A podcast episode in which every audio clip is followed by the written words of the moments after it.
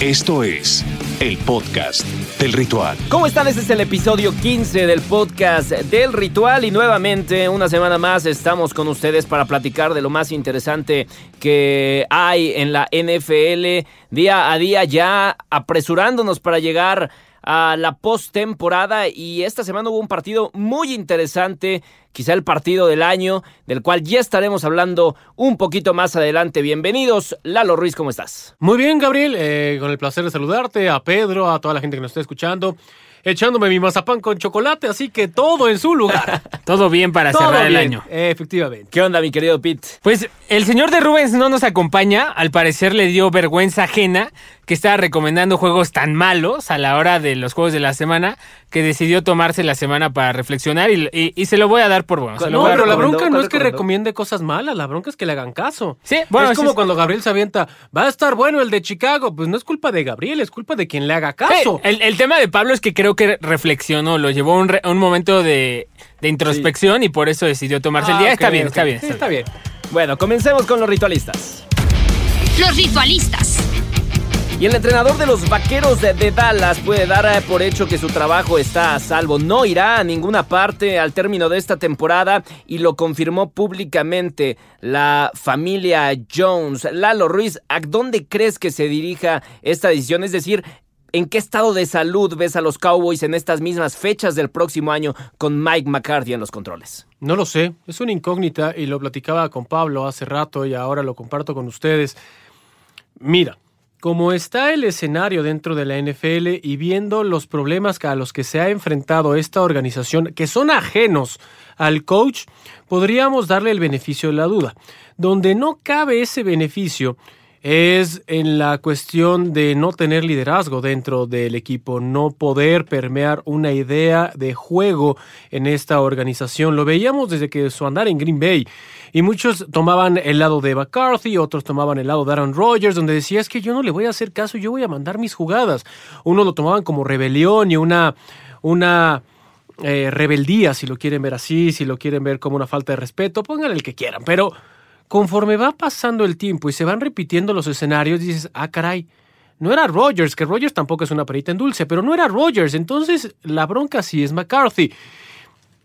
Y si pones a los vaqueros el escenario que tienen y cómo están necesitados y ávidos de estar no solo en postemporada, sino ser contendientes nuevamente a una final de conferencia y por supuesto un Super Bowl, no sé si sea el camino adecuado, pero de repente volteas en una temporada atípica donde ha estado lleno de altibajos, es complicado. Dependiendo cómo le vaya el siguiente año, es si, lo, si le dan más aire en Dallas o si de plano lo corren. Pero no es aquí, no es en estas, en este tipo de situaciones, cuando tienes bajas, cuando careces de tu mejor hombre, eh, Pete, que es donde se debe ver la capacidad real que tiene un, un entrenador, sobre todo porque Kyle Shanahan sí lo ha demostrado con San Francisco, por poner un ejemplo. Oh, y, y- y ejemplos hay todavía más cercanos en la misma división. El caso, por ejemplo, Filadelfia. ¿Cuántas bajas no ha tenido de línea ofensiva, línea defensiva? La mitad del equipo. Ya no está su coreback titular. O sea, sea como sea, que sea coreback de segunda ronda, lo que sea. Tu coreback suplente ahorita es el que tiene el control y le ganó a Nueva Orleans. Hace una semana hablamos que el equipo de Giants, con su coreback suplente también, fue a Seattle a ganarle a los Seahawks. Y el equipo de Washington, sin su de facto coreback titular, con el suplente Alex Smith, fue a Pittsburgh a ganarle a los Steelers. O sea, ejemplos tienes muchos. Como tú dices, el, el ejemplo hay de que una lesión de un coreback, la neta, o sea, sí te pega si ya quieres aspirar al Super Bowl. Es muy difícil que puedas hacerlo, salvo que seas Nick Foles con Filadelfia.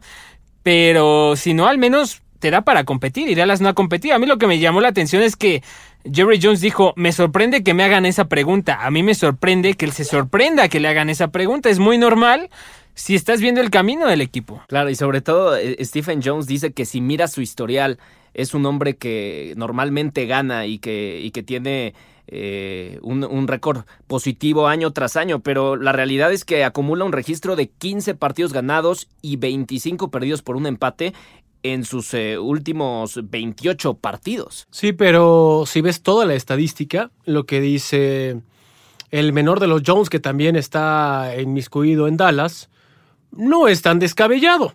Todo depende cómo se lea la estadística. Tú le estás leyendo ahorita para ratificar una opinión de decir, oigan, pues no es tan bueno. Y eh, Jones está leyendo para decir, oigan, pues no es tan malo. Todo depende cómo se quiera contar la historia. Sobre todo si te vas a aferrar a que ganaste un Super Bowl con Aaron Rodgers y una organización de Green Bay que tuvo que haber ganado mucho más porque era una de las mejores que existió en la historia de este equipo, pues se queda corto. Si lo ves como ganó ya un Super Bowl, dices, ah, entra la estadística de head coach. Por eso, reitero, depende cómo se quiera dar la estadística. Claro. Bueno, pues eh, quizá los cambios no incluyan entonces a Mike McCarthy, pero en definitiva debe haber cambios, debe haber movimientos al término de esta campaña. Eh, la defensiva de Dallas ocupa el puesto número 23 en yardas totales permitidas por juego y es la última en contra de la carrera. Vamos a, a ver qué movimientos hacen, hacen en la defensa. Eh, pero son eh, cruciales para la próxima temporada. Hablemos ahora de los acereros de Pittsburgh. Y es que la alegría de ser el único equipo invicto en la NFL hace un par de semanas se ha convertido pues, en, en puros rostros de frustración para este equipo tras perder dos duelos de manera consecutiva. Y hay preocupación no porque no vayan a pasar a playoffs, ya están en playoffs, sino porque es un equipo que ha evidenciado ciertos huecos que ponen en duda hasta dónde puedan llegar en la postemporada. Pete, ¿cómo ves a los acereros de cara a esta recta final? Te digo algo, sí entiendo toda la preocupación que, que existe por, por el tema de que si estaban sobrevalorados, que ya se hizo casi un meme en, redes sociales. Sí, sí entiendo la preocupación. Perdiste contra Washington, le ganaste casi a milagro a Baltimore, pierdes ahora con Buffalo. Pero te digo algo, tengamos en la memoria equipos recientes que han tenido baches similares en diciembre. A la memoria viene el equipo de los Patriots, que perdió dos partidos seguidos. No recuerdo si fue el Super Bowl que le ganaron a los Rams o el que le ganaron a los Falcons, pero perdieron dos juegos en diciembre y, mucha gente ya decía que, o sea, que no iban a competir en Super Bowl a los Broncos de Peyton Manning, a los últimos de Peyton Manning, también, si te acuerdas, el mes de diciembre estaban en un carrusel entre que Osweiler era titular, que regresaban con Peyton, que mejor Osweiler, no encontraban la fórmula y acabaron siendo campeones. Mismo Filadelfia con Nick Foles, Carson Wentz se rompe a finales de noviembre, principios de diciembre, y toda esa última parte de la temporada regular parecía que Filadelfia se iba a caer y acabó ganando el Super Bowl. O sea, son tres ejemplos en los últimos siete años de equipos que han tenido baches en diciembre y han sabido levantarse.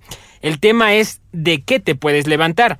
Pittsburgh en este caso creo que las lesiones y todo el tema del COVID, de que les empezaron a ajustar los calendarios, les afectó mucho. Pero, o sea, si tú ves el aparato defensivo, lo entiendes. Perdieron a sus tres linebackers titulares, perdieron a dos de sus defensive backs titulares, perdieron a su centro titular dos partidos. James Conner regresó y no ha sido el mismo.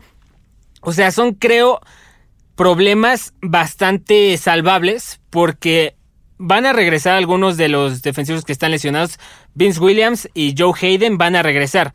Eso te va a ayudar a fortalecer. No, Devin Bush y Bud Dupree. Devin Bush y Bud Dupree no regresan. Ellos ya están fuera toda la temporada. Pero aunque sea regresan dos de siete, que son interesantes para el esquema defensivo. Eso yo creo le va a permitir a, Pittsburgh sanar un poco. Ya saben ahora de qué pata cojean. Ya está en el coach, como lo hemos dicho hay, mucho tiene que ver qué tan inteligente o bueno sea tu coach para ajustar. Tomlin ha demostrado ser capaz, desde mi punto de vista, para ajustar a ciertas situaciones. Creo que puede ser capaz. Entonces, en resumen, creo que es un buen momento para enfrentar derrotas. Nunca quieres perder, pero es un buen momento para enfrentarlas porque, como dices, ya están calificados. Ahora, este es un bache también que, que está remarcado por las dos derrotas, pero realmente Lalo te convenció eh, el equipo en los 11 partidos ganados antes. O sea, es decir, si regresan al nivel que tenían antes, son candidatos serios al Super Bowl. Son candidatos al Super Bowl simplemente por llamarse Steelers. Y es algo que les ha costado años de continuidad, años de seguir dando ese extra que ilusiona mucha de la afición, hablando específicamente de este año. Han suplido y hay ese máximo que un equipo es bueno y gana inclusive cuando juega mal. Y es lo que ocurría con Pittsburgh en un par de ocasiones. Y ahí cuando vas descifrando ese panorama y no pasas por encima y dices, ay, ganó de milagro. Vas a ver el juego, lo repites y ves qué acciones ocurrieron para ponerla en esa situación tan precaria a la ofensiva o a el récord que estaba tambaleando, ves que ahí empieza a cuadrar todo lo que dice Pedro. ¿Qué, ausencias habían? ¿Por dónde fueron? ¿Qué ocurrió en ese duelo? Y a pesar de todo eso ganaron. Eso te habla de, una, de un ADN ganador en esta temporada, de una necesidad de demostrarle a toda la gente que son de verdad, que son reales y que no ha sido fortuito. Estas últimas dos derrotas simplemente también han maximizado eso. No siempre puedes ganar con las ausencias. Por eso las ausencias son en muchas ocasiones lo que te saca de playoffs. Afortunadamente para los Steelers, estas ausencias llegan en un momento en que ya están calificados. A nadie le gusta perder y en eso estoy totalmente de acuerdo con Pedro, pero yo prefiero perder en diciembre que perder en enero. Mil veces. En enero me van a echar y se va a la basura el esfuerzo de, cierto es, nuevo pretemporada, pero de cinco o seis meses. Entonces... Los Steelers no se han desinflado, los Steelers simplemente han reflejado que pesan esas ausencias. Y yo, más que el duelo contra Washington, maximizo el duelo contra Bills, porque a los Bills el primer cuarto, los dos se fueron en ceros. Eso, eso te habla de lo que ocurre con este equipo. Por supuesto, no te va a alcanzar intentar detener a esa ofensiva de los Bills, que también es muy explosiva. Y la gente se cansa. ¿Qué le resultó todo el tiempo a Acereros? Cargar cuando dejaron de cargar, Josh Allen se sintió más cómodo y les empezó a cobrar factura. ¿Por qué se cansaron? Porque no es lo mismo. Ok, a ver, TJ Watt, tú vas en una, Bo Dupree, tú vas en otra. Ok, ahora vas tú. A que le cargues todo a uno, te va a aguantar a ese nivel dos cuartos. Te cansas. Entonces, eso tiene que ver también con lo que está ocurriendo con Steelers. Y, y el tema también de esto que dice Lalo es, si tu defensa parchada, jodida, lastimada, como quieras, te dio para parar a Josh Allen y a Stephon Diggs dos cuartos en cero puntos, pues era para que tu ofensiva mínimo tuviera algo, mínimo 10 puntos para sacar. Si, no puedes esperar que a un contendiente a Super Bowl de la americana te lo mantengan en ceros tres cuartos, es imposible. O sea, la defensa de Steelers, parchada a medias como sea, hizo su chamba. O sea, un, dos cuartos te dio vida. Sí, claro. Ya que Steelers no lo supo aprovechar, ya es otra cosa. Y es de donde te digo, ahí depende del coach, eh, coach y coordinadores ofensivos y defensivos ajustar. Y yo creo, los creo capaces para hacerlo. Y ya para cerrar este tema, el tema del coordinador. Y eso tiene mucho que ver en ese mismo partido contra los Bills. Vimos cómo Big Ben en un momento dijo, ¿saben qué? Yo me hago cargo de esta ofensiva, de esta serie ofensiva y simplemente la cámara fue inmediatamente a ver en la transmisión al coordinador, el coordinador que mandaba. Obviamente va a seguir mandando porque es su chamba, pero también ya está un jugador de esa envergadura que dices, ok, yo me lo puedo llevar ahorita porque yo estoy dentro del campo y estoy leyendo qué es lo que está ocurriendo. La bronca es cuando te das cuenta que un jugador de más de 35 años está lanzando más de 50 pases claro. por partido. Sí, ¿no? Y luego sí, que ves, dices, ah, y que ok. está lastimado. Y está lastimado. Y dices, bueno, lanzaste más de 50 veces. Ok, ¿cuánto yardaje tienes en total? 310, 280, Eh, 360. Es que son, son, están Pases jugando a, la época, de to- a la- al estilo de Tom Brady, pases cortos, y eso funciona bien. O sea, veíamos funcionar a Edelman, a Mendola, a Gronk, porque no soltaban balones. Los jugadores de Steelers llevan tres semanas seguidas liderando la categoría de balones sueltos en toda la NFL. Entonces, le tienen que ayudar al viejito, a Ben Roethlisberger, le tienen que ayudar a sus coaches, tienen que ayudarle a la defensa que está sa- intentando sacar las papas del Y eso es lo más fácil de arreglar. Ok, nuestra bronca es tirar balones. Todas No estas semanas, todas estas dos semanas si quieren, vamos a entrenar en estas situaciones y yo les voy a empezar a pegar en las manos para que no tiren el balón. Eso es realmente ajustable, eso es el peor escenario que está enfrentando Pittsburgh ahorita, más que las ausencias por lesión. Entonces, reitero, no es que sean una mentira, tampoco son el Rolls Royce que estábamos pregonando. Ojo, son un equipo contendiente y eso es lastimado, bueno. lastimado, pero contendiente, sí. Si, si sumamos todos los pases que ha lanzado Ben Roethlisberger en los eh, últimos cuatro partidos, promedia 46 por partido. No sé si sea la mayor cantidad de, eh, en cuanto a promedio de pases en toda su carrera. De acuerdo totalmente con ustedes, ¿cómo depender de un brazo que fue eh, arreglado quirúrgicamente hace muy poco tiempo, eh, de un veterano? Entonces, en definitiva, tendrán que hacer algunos cambios ahí si quieren seguir siendo grandes contendientes al título, porque como bien lo dijo Lalo, son contendientes por el simple hecho de llamarse acereros de Pittsburgh. Nos vamos al tren. El.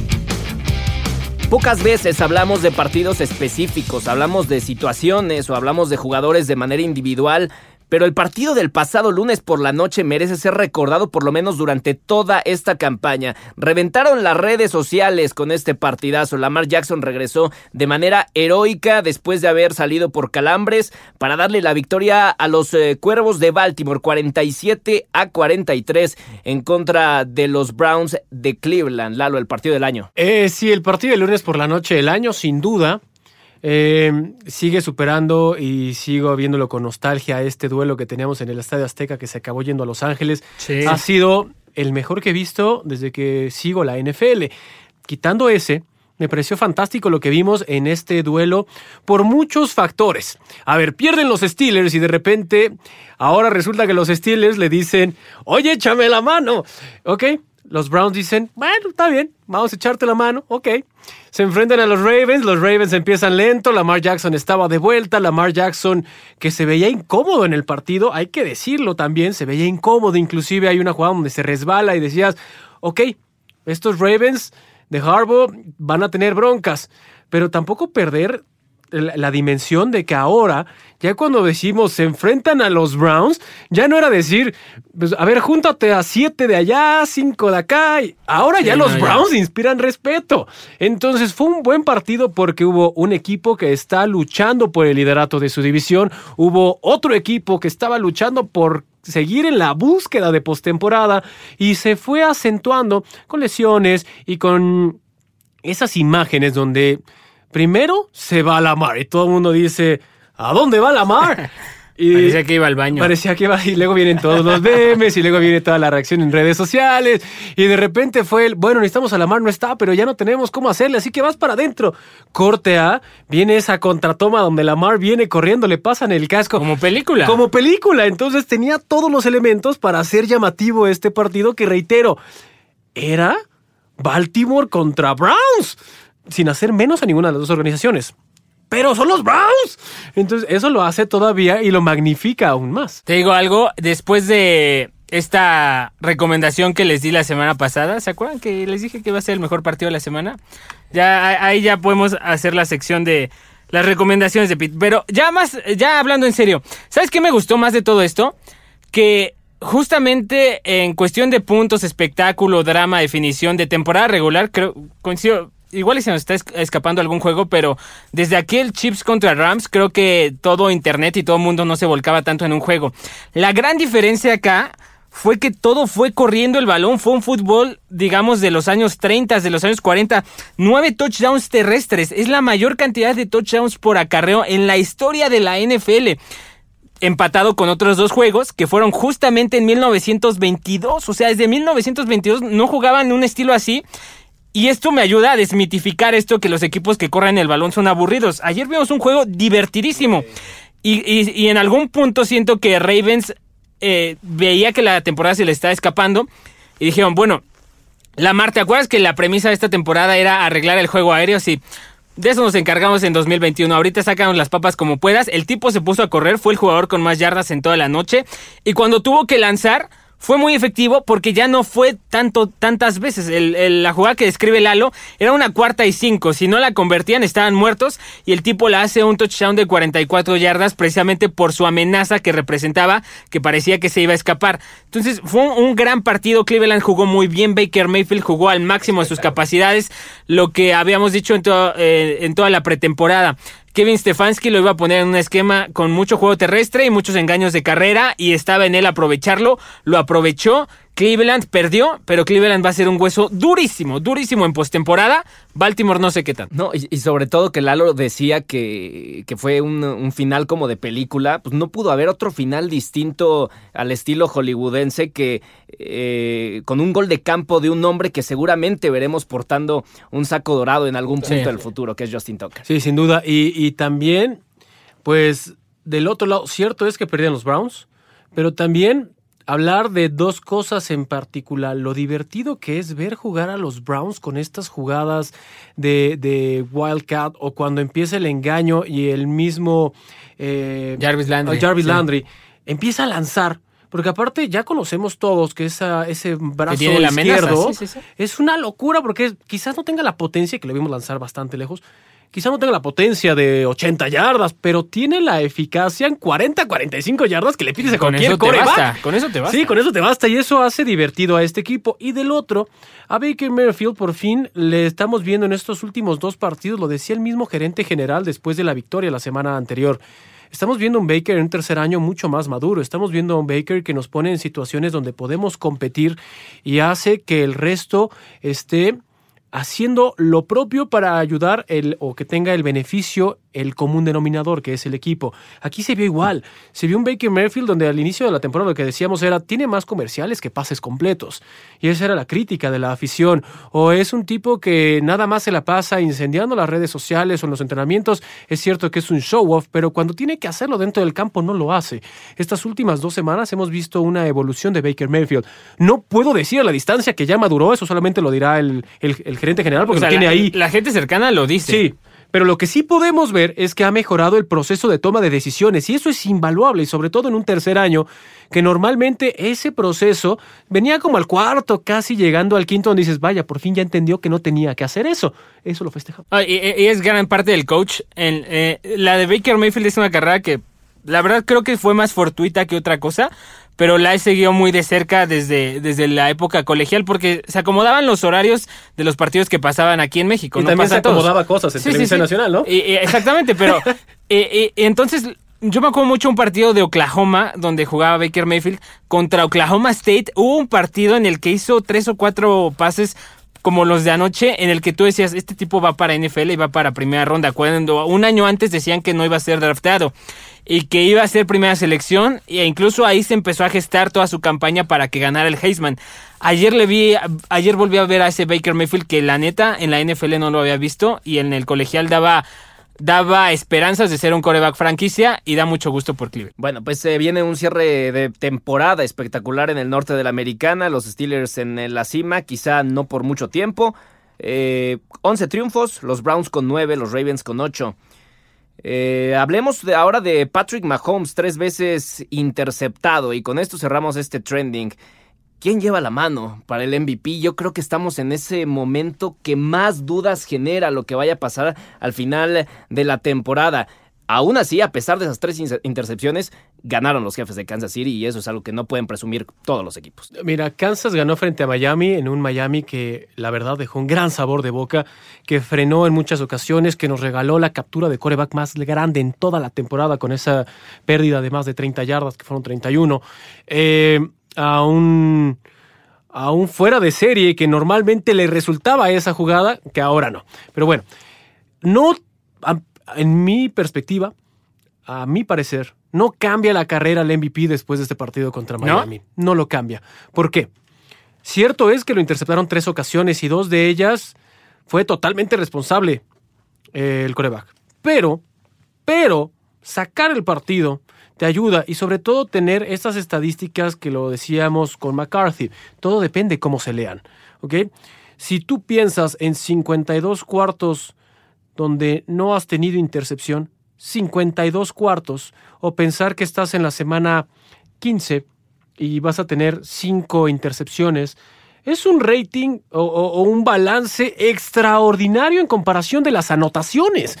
Por eso no le quita a mí que sea todavía contendiente o que se baje de esta carrera. No estoy diciendo que lo vaya a ganar, simplemente es un contendiente. Ah, claro. Entonces. No, o sea, en esa parte estoy de acuerdo. Para mí es una carrera de dos caballos, sí. Mahomes y Rogers. Sí, sí. Para mí sí lo cambió. Yo, yo sí tenía a, a, Mahomes, precisamente porque en redes sociales a veces me preguntaban, ¿por qué no Aaron Rodgers?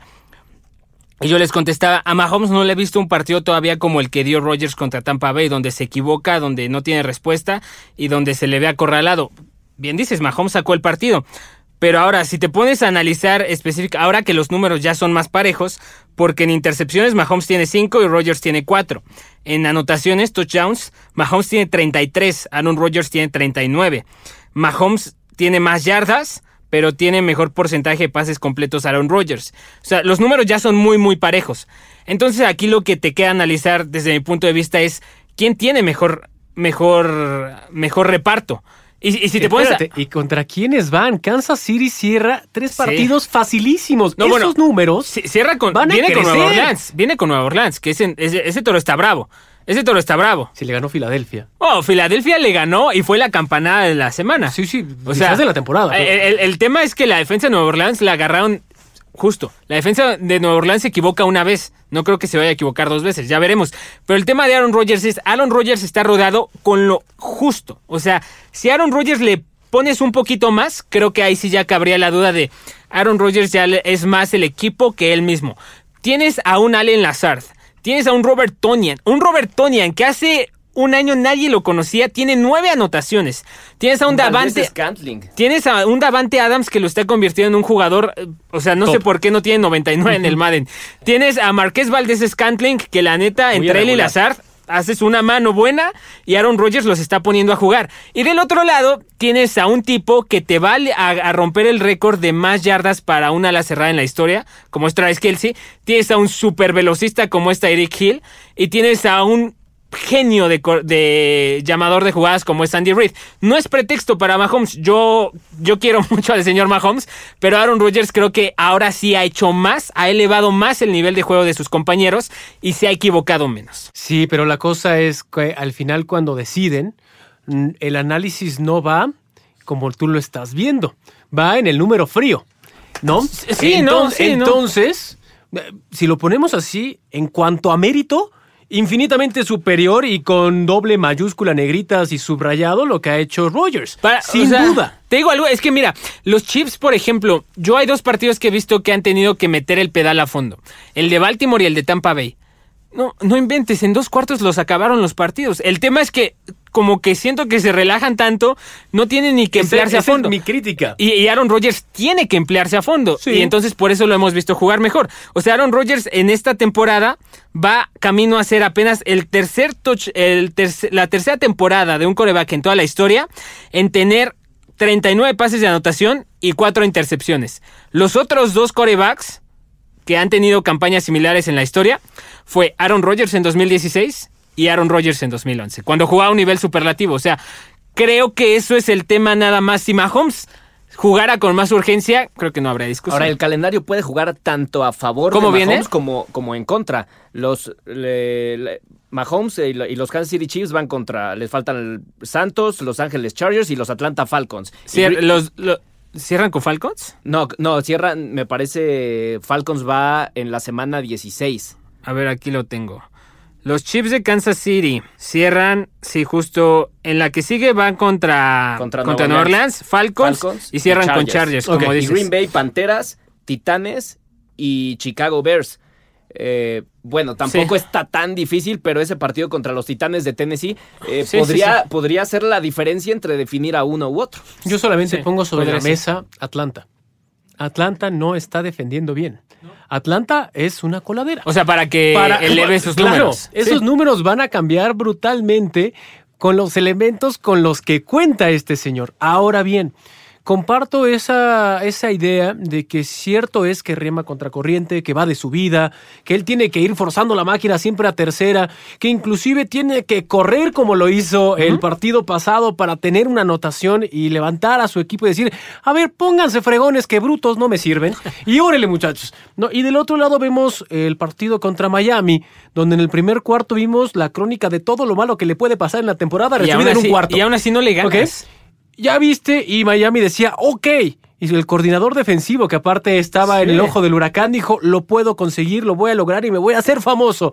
Sí, con todo y que los frenaste te metieron 33 puntos. No, y no les ganaste. O sea, eh, eh, o sea, es, es que justo, es, es O sea, el- yo quiero ver a Kansas jugando bien cuatro cuartos. A Ah, ver, ese ¿quién es el guapo que se le pone enfrente eh, y no. decir, ya sé que me vas a arrollar, déjame pongo duro? Nada más, porque No, si es me que, agarras eh, flojito me metes En serio, 50. eh, esa ofensiva yo no veo cómo la puedas parar tampoco. O sea, lo que decíamos, Baltimore, ¿te acuerdas? En dos cuartos ya está acabado el juego. Tampa Bay en dos juegos, en dos cuartos, eh, ya, ya acabó. O sea, cuando juega todo su cilindraje, no los puedes parar. El tema es, como dices, que juega todo su cilindraje. Si los dos jugaran al máximo de sus capacidades, creo que Mahomes sería el MVP por mucho, pero no lo está haciendo. Bueno, ya está el coach Castillo esperándonos. Vamos con él. El scouting del coach.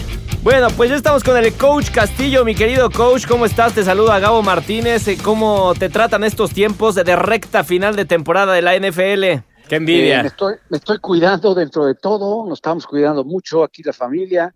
Como debe Y bueno, ser. disfrutando de, de el juego de ayer estuvo fabuloso, man, buen partido, muy atractivo, muy entretenido y creo que la NFL a pesar de todo lo que está pasando y lo que ha hecho la liga para que se sostenga temporada lo han hecho muy bien y bueno, seguimos viendo grandes partidos. Man. Coach, yo quisiera preguntarte un tema específico. ¿Qué opinas de la confirmación de que Jalen Hurst volverá a ser titular el próximo fin de semana ante Arizona? Pues mira, yo no lo veo, no lo veo mal.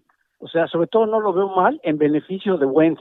O sea, realmente la forma como está cerrando la temporada eh, Carson Wentz es complicada. Entonces yo creo que con esto le das un poquito de, pues de espacio, man, un, poquito de espacio, un poquito de respiro. Y, y, bueno, y tiene la posibilidad de que este muchacho saque adelante la temporada. Es un muchacho con muchas habilidades. Lo hacía en el colegial y algo le vieron para poderlo contratar. Claro que no pensaban que fuera a entrar tan rápido, pero yo creo que lo está haciendo bien y el tema es que el sistema, aunque a lo mejor lo han cambiado un poquito, pues no ha sido tan drástico el cambio y, se están viendo bien las águilas, o se vieron muy bien contra los Santos. Perfecto, entonces, eh, pues eh, Carson Wentz, sin duda, eh, ¿crees que se acabó ya su etapa con las águilas de Filadelfia? Porque por otro lado también dijeron que lo querían mantener. Sí, mira, yo no creo que se haya acabado, yo creo que de repente pasa en, en, algunos jugadores, ¿no? Que pasan por unos baches como el que está pasando Wentz por eso creo que fue muy benéfico el hecho de que lo hayan quitado, darle un poquito de respiro. Es muy diferente ver los toros desde, fuera de la barrera mm. y esto le va a ayudar sin duda. Y bueno, ya en el futuro se verá qué pasa con, con los dos corebacks, ¿no? Ya después de que termine esta temporada, que es una temporada complicada para poder hacer una evaluación de lo que tú quieras, ¿eh? De coaches o de jugadores o de equipos como que es una temporada muy atípica y yo creo que es complicado hacer una evaluación basándose en esta. Que conste que yo no dije absolutamente nada, tenemos un pacto de no agresión, mucho cariño y demasiado respeto hacia el coach y yo no toqué eso y no tuve nada que ver. Yo me desmarco totalmente y festejé hacia mis adentros, mi querido coach. Pero bueno, vámonos ahora con otro tema. Corebacks, corebacks y seremos preguntados semana a semana. ¿Cambió algo la carrera después de lo visto esta semana en temporada regular, de los candidatos a jugador más valioso de la temporada y sobre todo poner también eh, otro nombre sobre la mesa, un corredor, Dalvin Cook y Derrick Henry. Sí, bueno, mira, yo, yo, este, yo creo que, bueno, no, no cambió en nada el nombre de los jugadores, pero sí posiblemente la posición. Yo creo que después de, a pesar de lo que yo veo en Patrick Mahomes, el inicio de este partido no fue muy bueno, con tres intercepciones. Lo que pasa es que este muchacho tiene habilidades para cometer errores y después sobreponerse a los mismos y ganar el partido. Yo creo que ahorita pondría a Rogers en primer lugar en esa votación del MVP, porque Rogers sigue jugando a un gran nivel, a pesar de que tiene mucho menos armas que las que tiene Mahomes en el equipo. O sea, con mucho menos está haciendo mucho más, o por lo menos hizo mucho más en este partido de este fin de semana. Entonces yo colocaría a Rogers, a Mahomes, yo no quitaría a Josh Allen, creo que el partido que tuvo Buffalo este fin de semana fue espectacular este muchacho.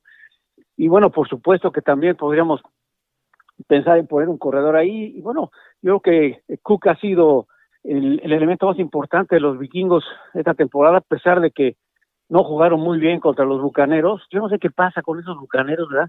En los equipos donde juega Brady tienen mucha suerte. y a veces juegan feo, la verdad, juegan bien feo y, ganan. horrible. Oye, coach. Pero bueno, ahí van, ahí van, pero sí, yo creo que este, Cook puede estar también catalogado como uno de los posibles candidatos a, a ganar esa votación. Coach, yo también coincidí, te digo que me, me, da gusto cuando voy en el mismo camino que tú porque siento que es el camino correcto. Yo también coincidí en que Aaron Rodgers, precisamente por motivos similares, ahorita va un poquito adelante que Mahomes en la carrera.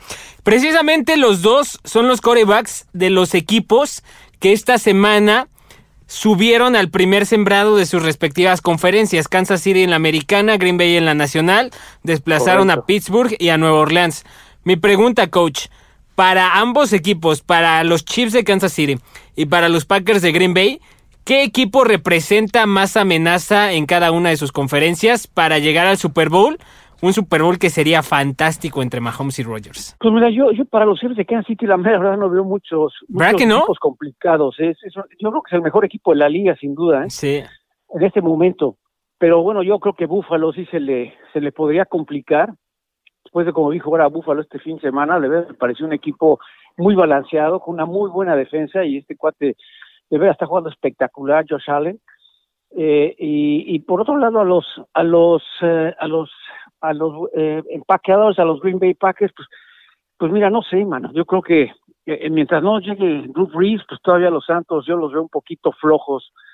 Pero regresando Drew Brees, pues sí podría ser también el equipo que se le atragante al, a, los, a los empacadores de Green Bay. Perfecto, mi querido coach, pues como siempre enriqueciendo este podcast que cada vez tiene más gente escuchándonos. Te agradecemos mucho nuevamente y pues eh, como siempre te esperamos con nosotros la próxima semana, coach. Te mandamos un fuerte abrazo. Igualmente, muchas gracias. Cuídense, por favor, y este y espero que sigan viendo los partidos con, con ese ánimo.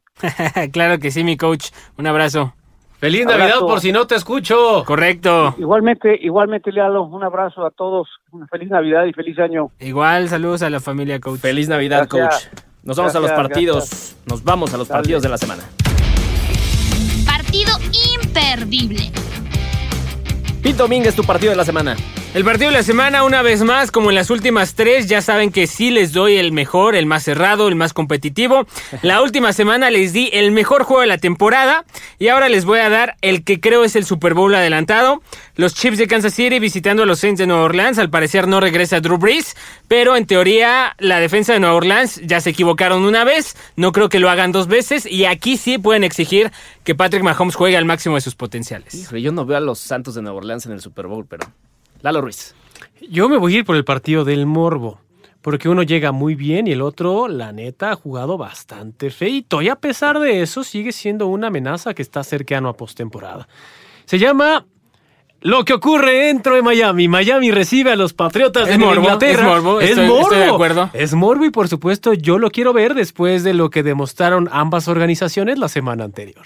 Y podría definirse ahí, por cierto, el puesto ya de Cam Newton de cara a lo que resta de la campaña. Sí, sí, sí, desastroso. sí. Correcto. Sí, sí. Es- tienes razón en ese sentido. Perfecto. Pues eh, hasta aquí el podcast del ritual. No, Una me quiero más. ir. No, no te despidas. Más ya nos tiempo, tenemos que ir porque bueno. ya me siento corriendo. como, como animalito ¿Observado? zoológico, sí, ya. Pero- Mucha gente afuera observándome. Pero entonces siempre ya. y cuando no Mejor alimenten, vayámonos. siempre mejor y cuando no vayámonos. alimenten a los que están hablando, no pasa nada. Mejor No, y vayámonos. sobre todo porque más que pique en la comunicación, no traigo audífonos y me Sí, voy a sí, sí. tardar más. Entonces, solo vemos señas y nos sentimos amenazados.